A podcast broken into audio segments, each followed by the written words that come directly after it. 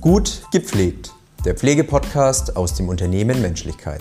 Mit Fabian, Christian und immer neuen Gästen aus der Pflege. Guten Morgen und herzlich willkommen zur neuesten Folge von Gut gepflegt, dem Pflegepodcast aus dem Unternehmen Menschlichkeit. Mein Name ist Christian und bei mir ist heute die Christine. Hi, einen schönen guten Morgen und vielen lieben Dank für die Einladung. Sehr gerne, Christine. Du bist heute bei uns, weil du hauptamtliche Praxisanleiterin bist am Krankenhaus Martha Maria in Nürnberg. Und wir wollen heute über Praxisanleitung reden, wie man das wird, was das Ganze bringt und wie dein Arbeitsalltag aussieht. Und Zunächst einmal, du hast jetzt vor zehn Jahren, im Jahr 2013, deine Weiterbildung zur Praxisanleiterin gemacht. Und die erste Frage ist einfach mal, was lernt man da? genau, das ist richtig. Ja, was lernt man da? Gute Frage, lange her. Nein, tatsächlich mache ich es ja trotzdem noch täglich. Ähm, also ich muss sagen, ich habe es damals nicht direkt hier übers Bildungszentrum gemacht, sondern das lief über eine äh, Firma aus München und es mhm. waren praktisch gemischt Dozenten, ein paar hier vom Bildungszentrum damals noch und eben aus München. Und ja, ganz klassisch haben wir mit der Kennenlernrunde gestartet, ja. Mhm. Ähm, und witzigerweise haben wir mit so einem komischen Bastelexperiment gestartet. Mhm. Ähm, und letztendlich, alle sind dann schon so, oh, Gruppenarbeit äh, und jetzt noch basteln. Und man hat sich in Teams zusammengefunden, um ähm, ein sogenanntes Vehikel zu bauen, also mhm. irgendein Fahrzeug. Und wer halt dann am schnellsten und am weitesten kam, hat gewonnen. Was jetzt aber nicht unbedingt vielleicht die beste Lösung war, haben wir dann mhm. im Nachhinein festgestellt. Also eigentlich ist das Experiment so ganz, ganz simpel gewesen. Man hätte einfach nur eine, ein Papier rollen müssen zu mhm. einer Rolle und das dann einen Berg runterfahren und das hätte gewonnen. Aber natürlich hat sich da jeder in irgendeiner Art verkünstelt. Ja, und letztendlich ist es dann schon die Philosophie dahinter, zu sehen, äh, ich kann über mehrere Wege doch ans Ergebnis kommen. Mhm. Das heißt, für dich im Pflegealltag als Praxisanleiterin ganz konkret? Genau, ganz konkret. Also ich selbst arbeite ja auch noch in dem speziellen Gebiet der Intensivmedizin und ich habe jetzt nicht unbedingt, äh, also natürlich habe ich geregelte Abläufe in etwa, aber ähm, ich kann jederzeit einen Notfall reinbekommen. Mhm. Und manchmal muss ich einfach äh, anders denken ähm, oder auf was anderes auch vorbereitet sein, um damit umgehen zu können. Beispiel aus dem Alltag. Also wenn ich jetzt zum Beispiel auch an eine Wundversorgung denke von jemandem. Also da kommt jetzt jemand von extern ins Krankenhaus rein und er hat einen abgedeckten Fuß. Mhm. Surprise, surprise. Ich weiß nicht, was drunter ist. Also entweder ich mache ihn auf und sehe, ach, da ist eine kleine Schnittverletzung. Der Mann ist vor paar Wochen in eine Glasscherbe rein oder surprise, surprise, das ganze Bein ist offen. Mhm. Ja, und mit sowas muss ich einfach das handeln können. Und ich gerade als Praxisanleiterin muss eben in der Lage sein, das dem Schüler auch dann so zu vermitteln, was so die einzelnen wichtigen Aspekte sind. Wie schafft man das zu vermitteln? Wir haben da die jungen Auszubildenden da im ersten Jahr, im zweiten Jahr, im dritten Jahr. Das sind Menschen, die haben noch nicht die Erfahrung, die du jetzt zum Beispiel hast. Was ist da in dir vorgegangen sozusagen, um dieses Wissen, was du hast, weiterzugeben? Also ich selbst, mir, mir ist es, ich bin früher gerne, ähm, sind mir auch immer äh, ja, Praktikanten zugeteilt worden. Mhm. Na, so, so ging das irgendwann los und ähm, unser damaliger Chef hat dann schon schnell gesehen, Mensch, Christine, du machst es ganz gut. so war das Feedback gewesen. Ähm, ja, magst du halt mal die Weiterbildung machen. Mhm. Ähm, ich muss ehrlich sagen, ich habe da nie drüber nachgedacht. Das war bei mir immer so ein Automatismus dieses Erklären. Vielleicht liegt selber auch an, an mir selbst, ich jetzt mal, an dem, wie man auch irgendwie aufgewachsen ist. Ja, dass man halt einfach vorankommt, sich selber irgendwie auch beliest und alles. Und ja, ich glaube, meine Oma war früher bei mir auch immer so, dass sie mir auch immer irgendwie alles erklärt hat und gemacht hat. Ja, und schlussendlich habe ich das irgendwie im Automatismus dann auch weitergemacht. Mhm. Genau. Und halt, um das dann irgendwann professionell zu machen, natürlich dann die Weiterbildung, ne? weil vorher war das eher Intuition, aber mache ich das jetzt auch richtig, mache ich äh, jetzt nicht von dem, also so von, vom sozialpädagogischen mhm. Aspekt nennt sich das ja dann, ähm, sind es die richtigen Methoden, die ich dafür anwende. Also das war mir vorher gar nicht bewusst. Das habe ich dann erst durch die Praxisanleiter Weiterbildung eigentlich kennengelernt, was es verschiedene Methoden eigentlich gibt, die ich jetzt auch noch nie alle angewendet ja. hatte bis zu dem Zeitpunkt eigentlich. Wie lange dauert die Weiterbildung? Also früher war die so um die 200 oder 250, 260 Stunden war das gewesen. Ähm, es ist halt seit 2020 hat sich ja da auch einiges geändert. Es sind jetzt insgesamt 300 Stunden. Mhm. Bei mir ging das über ein knappes halbes Jahr. Okay. Und zwar in Schulblöcken, also nicht so, äh, ja, kein Wochenendkurs, wie man so schön sagt, sondern es waren schon Schulblöcke gewesen, die man eben einmal im Monat hatte. Immer so eine Woche.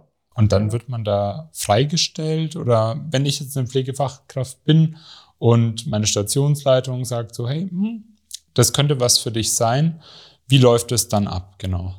Genau, also für die Weiterbildung selber bin ich natürlich dann freigestellt gewesen, wenn ich natürlich äh, den theoretischen Teil hatte. Genau, und ansonsten die Arbeit ganz normal weiter. Also ist eigentlich nur der eine Teil dann gewesen. Und die Eigenleistung besteht dann darin, du hast gerade gesagt, nachdem ihr euer Auto gebaut habt, habt ihr viele Methoden gelernt, das dann in den Alltag selber zu überführen. Wird man da irgendwie auch nochmal von schon bestehenden Praxisanleitern an die Hand genommen oder ist das einfach so, hier Christine, du bist jetzt Praxisanleiterin, mach? Tatsächlich, wenn ich jetzt mich so erinnere. Ähm, in der neuen Verordnung ist es halt so, dass die, die die Weiterbildung machen, die müssen hospitieren. Mhm. Bei äh, bestenfalls hauptamtlichen Praxisanleiterinnen, damit man, äh, die, damit die halt den Alltag mal erleben. Ähm, ich habe damals noch sogenannte Arbeitsaufträge bekommen mhm. für jeden Block, die ich halt dann selber ausarbeiten musste. Und ich hatte dann damals mir auch äh, die Stationsleitung da mehr oder weniger zur Hilfe gezogen mhm. gehabt. du hast gerade hauptamtlich gesagt, es gibt hauptamtliche Praxisanleiter und stationsgebundene. Erklär uns doch mal kurz den Unterschied. Also der Unterschied besteht daran, also die stationsgebundenen Praxisanleiter sind auch rein auf den Stationen mhm. eingesetzt. Mhm. Wir Hauptamtlichen, also wir sind ja hier im Mater Maria Nürnberg äh, sieben Stück. Also mhm. vor kurzem haben wir jetzt noch die siebte Person dazu bekommen. Wir sind jeder zu 50 Prozent freigestellt. Ähm, jeder hat noch einen gewissen Anteil, den er auf den jeweiligen Stationen arbeitet. Bei mir ist es halt eben, ich arbeite dann noch auf Intensivstationen einige Tage, plus den Bereich, den ich als Hauptamtliche abdecke. Also das heißt, jeder von uns hat ähm, zwei Stationen, die er betreut. Das ist so gemeint, wir tun zusätzlich zu den stationsgebundenen Praxisanleitern die Schüler ähm, anlernen, mhm. anleiten. Wir sind ein bisschen freier in unserer Gestaltung. Die stationsgebundenen, ähm, die haben meistens in der Woche ein bis zwei Tage, die sie auch mehr oder weniger freigestellt bekommen. Das ist natürlich aber selbst im Stationsalltag auch oft ein bisschen schwierig. Mhm. Krankheitsausfälle bedingt, ähm, aber es ist so trotzdem, weil die Schüler müssen von der rechtlichen Weise her eben nicht sogenannte 10 Prozent mhm. äh, die sie äh, in einem stationären Einsatz haben, müssen die mit sogenannten Praxisanleiterinnen mhm. ähm, absolvieren. Und auch nur das wird praktisch als Zeit unterschrieben und wird dann auch gelten gelassen. Also das ist wirklich so, dass die Regierung da auch kontrolliert, ne? hat die und die Person ähm, Auszubildende auch die Stunden komplett erreicht. Genau, und wir Hauptamtlichen haben halt eben dann Möglichkeit, das frei zu gestalten. Also ich bin jetzt zum Beispiel aktuell auf der, auf der Station C2, das ist die Gefäßchirurgie, mhm. Chirurgie und eben die Intensivstation. Und ich mache es auch oft so, dass ich äh, Schüler in sogenannten Gruppenanleitungen mir hernehme und dass ich dann mit denen auch wenn die auf ihren stationären Einsatz bin, gerade so Infusionen, das ist immer so ein Lieblingsthema von vielen. Das wollen viele lernen und machen und gehe dann auch mit denen einfach mal kurz ein paar Stunden rüber auf Intensiv und mache eigentlich nur Perfusionen und ja. Infusionen mit denen. Wir Hauptamtlichen haben jetzt auch mal noch mehr die Zeit, um eben ins Detail reinzugehen. Mhm. Ne? Also manche Praxisanleitungen dauern wirklich bis zu sechs Stunden. Ja. ja? Oder ich auf, wenn ich auf Intensiv mit meinen Schülern Anleitungen habe, mache ich zum Beispiel so, die ersten beiden Tage laufen die erstmal komplett mit mir mit und da haben wir meistens gar keinen Patienten. Mhm. Also ich fange mit denen wirklich mit der Pike auf an, äh, erkläre denen das Kurvensystem, so ganz, ganz, ganz viele Basics, wo sie auch selber ein bisschen Zeit haben, sich was durchzulesen und führe die sozusagen ran, mhm. dass die nach diesen paar Tagen dann eigentlich mit jeder Person erstmal mitlaufen können. Und dann mache ich schon mit denen auch komplette Schichten, wo die dann auch selber Patienten eben logischerweise mit mir im Hintergrund ja. betreuen. Ne? Aber je nach Auszubildende, Auszubildender schaffen die das auch dann wirklich so ein, zwei Patienten mal komplett selbstständig zu versorgen. Das ist dann auch Highlight für die, das machen zu dürfen. Genau. Ja, und wie gesagt, wir sind halt, wir Hauptamtlichen sind da ein bisschen freier, sage ich jetzt mal, in der Gestaltung. Ja. Wir haben ja dann auch noch ein paar Nebentätigkeiten, also zum Beispiel, wenn die freiwillig, sozial, also diakonisches Jahr heißt ja, mhm seit längerem, wenn die ins Haus kommen. Das macht dann meistens der eine Kollege sehr gern, äh, der auch das schon sehr lange hier macht am Mater Maria Nürnberg. Genau, der geht dann auch mit denen durchs Haus oder da machen wir dann auch so Gruppenarbeit, dass wir schauen, dass wir die auch auf so grundlegende Dinge einarbeiten. Du hast eben schon die generalistische Pflegeausbildung angesprochen. Seit 2020 gibt es die.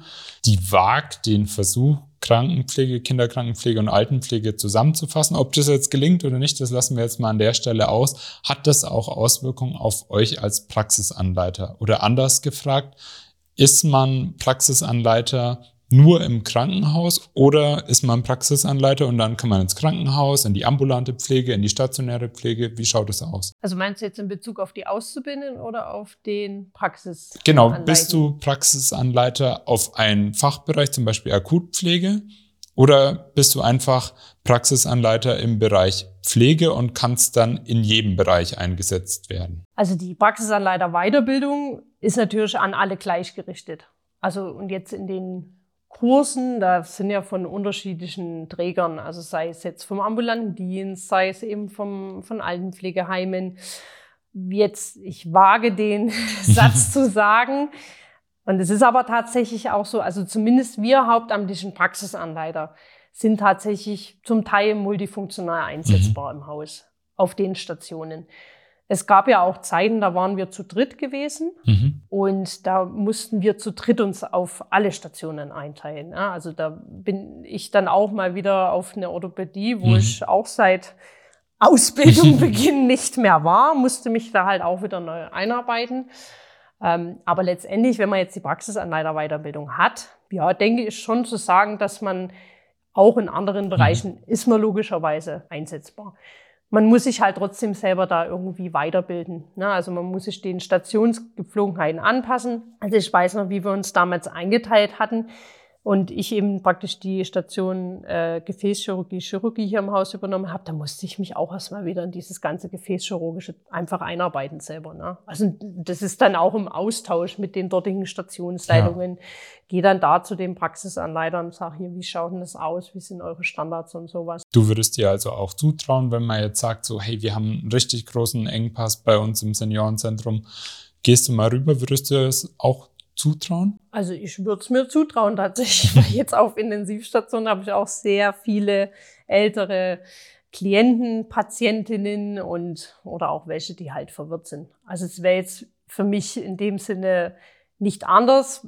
Ich müsste mich halt nur umstellen, weil jetzt zum Beispiel die Hygiene ein mhm. komplett anderes Augenmerk einfach ist als im Kranken, also vor allen Dingen Intensivstation oder äh, Seniorenzentrum. Aber klar, also so gesehen haben wir da alle die gleiche Weiterbildung und die Frage ist nur, ob sich einzelne Personen das jetzt zutrauen würden mhm. oder nicht. Ne? Also da denke ich, dass es einige gibt, die sagen, puh, nee, äh, ist nichts für mich, mache ich nicht. Ja. Ne? Genau, das ist ja dann immer auch das Eigenbefinden, denke ich, was da eine Rolle spielt. Du nimmst ganz stark die Auszubildenden an die Hand. Du hast vorhin gesagt, die haben noch so ein bisschen Welpenschutz. Wie schaffst du es denn, dass du heute noch junge Menschen für die Pflege motivieren kannst. Klar, die sind dann schon bei dir, das heißt, die haben schon den Schritt gemacht, aber ich denke mal, du wirst vielleicht auch so im privaten Umfeld das eine oder andere Mal auf deine Arbeit angesprochen. Was ist der Grund, warum heute noch Leute in die Pflege kommen? In Klammern sollten. Also Pflege ist ein sehr vielfältiger Beruf. Man muss ganz klar sagen, ich glaube, nicht jede Person ist dafür geeignet, um mhm. äh, Pflegekraft zu werden. Aber diejenigen, die es eigentlich wollen, da steht auch nichts im Wege. Also wir jetzt, wir haben ja hier sechs Kurse am Bildungszentrum. Mhm. Ja. Und ich, um die 160, 170 Personen sind es insgesamt. Wir haben ja noch den Aspekt ähm, der kulturellen Geschichte. Also wir haben jetzt auch viele, die aus anderen Ländern hierher kommen, um Pflege ähm, ja, zu erlernen. Ich finde es sehr schade, dass äh, ja, die Deutschen mhm. Einfach mal keinen Bock mehr dazu haben, viele. Es ist halt ein Beruf, der erfordert äh, trotzdem, ja, man muss halt einfach arbeiten können. Ja, ja klar, gibt's manche Dienste, wo ich sage, ich würde jetzt, wäre vielleicht schöner, wenn ich jetzt drüben in meinem Büro sitzen mhm. würde und Sachen am Rechner machen würde. Ich meine, gut, ich habe den Luxus, ich habe diese Work-Life-Balance da dazwischen. Ähm, ja, aber trotzdem, ich, also ich bin tatsächlich in der hauptamtlichen Praxisanleitung auch mehr oder weniger da dann gelandet, weil ich dann selber auch mal Mama geworden bin. Mhm. Und da mein Mann auch im äh, Schichtdienst arbeitet, der ist auch Intensivpfleger, musste ich mir was überlegen, wie ich das halt mache. Weil also rein im Schichtdienst auf ich selber noch auf Intensiv, das wäre halt nichts geworden mit einem ja. kleinen Kind. Ne? Daher habe ich jetzt, sage ich mal, diese Basis da geschaffen. Ich bin Krankenschwester, vor allen Dingen Intensivschwester eigentlich mit Leib und Seele. Also auch wenn jetzt da ein bisschen Action ist, das mag ich tatsächlich auch sehr gerne. Ja, und ich selber äh, finde, man muss halt einen Gefallen an diesem Beruf finden. Mhm. Ja. Es stellt sich bei vielen raus während der Ausbildung, wenn sie angefangen haben, doch, dass sie merken, ach, der Beruf ist nichts für mich. Mhm. Ja. Es gibt aber auch Leute, die brennen drauf. Na, das ist auch trotzdem immer schön zu hören.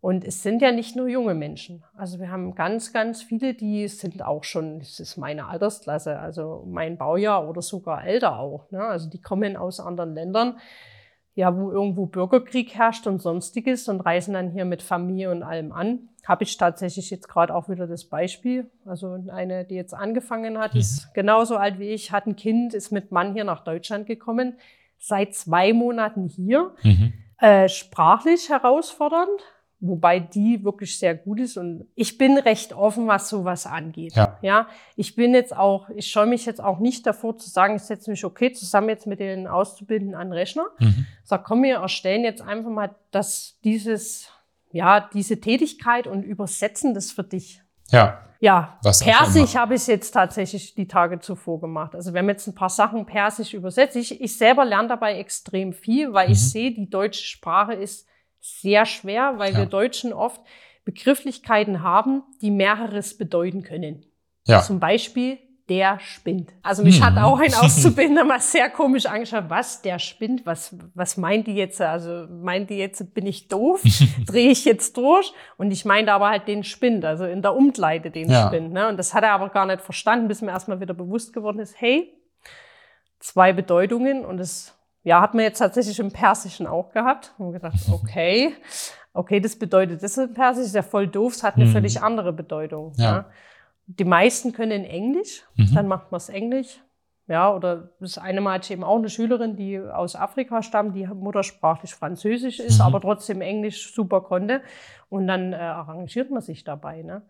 Also man muss halt viel umdenken in der heutigen Zeit, gerade mit den Auszubildenden. Aber ich denke, wenn man einen gewissen Ehrgeiz hat, ist das eigentlich machbar. Ich selber finde es eigentlich gut, weil die Auszubildenden geben einen das auch zurück. Die spiegeln das wieder die fühlen sich aufgenommen dadurch dann auch und dadurch verlieren die auch nicht den Mut weiterzumachen. Ja. Und vielleicht ist ja auch mit den Praxisanleitern dann auch eine Perspektive da. Jetzt kommt die ganz böse Frage, die immer niemand mag. Verdient man denn als Praxisanleiter vielleicht auch mehr? Ja. Ja. Ja, das ist keine böse Frage. Es ist tatsächlich so, weil wer sich jetzt hier auch im Krankenhaus engagiert, ähm, der verdient bei uns auch tatsächlich mehr. Ne? Also es war äh, ja, ganz früher war es tatsächlich noch so eine Pauschale, die man bekommen hat, auch wenn man tatsächlich das gemacht hat. Also es muss über den Dienstplan abgebildet mhm. sein. Mittlerweile ist es aber so, wenn man eben Praxisanleiter ist, dass man von vornherein ähm, das Geld auch bekommt dann. Wir haben jetzt zum Einstieg des Gesprächs gesagt, zehn Jahre ist es ja, du kannst dich gar nicht mehr so richtig erinnern, ähm, dass du deine Weiterbildung gemacht ja. hast. Würdest du sie denn heute nochmal anfangen? Ja, auf jeden Fall würde ich sie wieder anfangen. Ich meine, gut, also ich habe es ja schon gesagt, ich bin Krankenschwester mit äh, ja, Leib und Seele. Tatsächlich wollte ich nie Krankenschwester werden. Das kann ich jetzt hier auch mal mit sagen. Also ich wollte eigentlich immer so eher in dieses musische, grafische irgendwie gehen. Mhm. Ähm, bin dann eher doch so, ja, reingedrängt worden von der Familie. Ich bin aber nicht böse drum. Ja. Ich würde manche Sachen vielleicht anders machen, aber was jetzt zum Beispiel die äh, Weiterbildung, Praxisanleitung angeht, war das für mich der perfekte Zeitpunkt. Ich bin jetzt auch jemand, ich habe zum Beispiel die Fachweiterbildung für die Intensiv äh, auch später erst gemacht und es ist mir wirklich in die Karten gespielt. Mhm. Also ich konnte viel gerade was dieses äh, Fachpädagogik anging, ähm, da viel mit schon in die Fachweiterbildung einfach mit reinnehmen. Also das kam mir zugute und es war auch ein guter Zeitpunkt gewesen. Und ich bin auch froh, dass ich wirklich schon so lang bin, weil dadurch hat man einfach auch extrem Erfahrung. Also jetzt äh, die ganzen Kollegen, die jetzt bei uns im Team sind, zum Beispiel die eine, mit der habe ich zusammen die Weiterbildung mhm. gemacht auch, ne? Mit der Tina oder äh, der Norbert, der Norbert Erdei, der ist schon seit, ja, der ist eigentlich das Urgestein bei uns, ja. Ja, der, der David, der ist äh, auf IMC, der ist also praktisch die Nachbarstation auch eng gearbeitet. Gut, wir haben ja auch jetzt jemand Jüngeren wie der Steffen oder so, der sich da aber auch super reinbringt und alles. Und es ist immer sehr gut, wenn es sehr gemischt ist. Na, also die Sonja ist zum Beispiel auch jemand, die jetzt äh, extern mhm. gelernt hat und von extern ins Haus kam. Speziell Gerontopsychiatrie, mhm. Gerontopsychologie. Ähm, ja, also da muss ich sagen, und jetzt die neue Kollegin, die wir jetzt auch noch mit im Team haben, die Conny, die macht sich da auch. Die ist jetzt gerade in der Einarbeitung.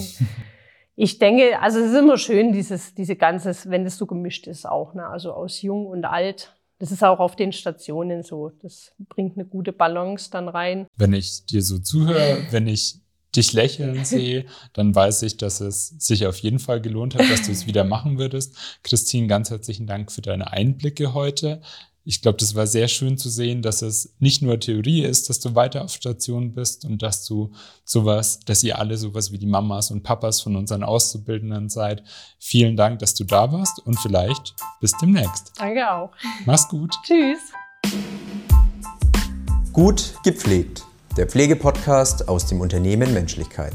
Mit Fabian, Christian und immer neuen Gästen aus der Pflege.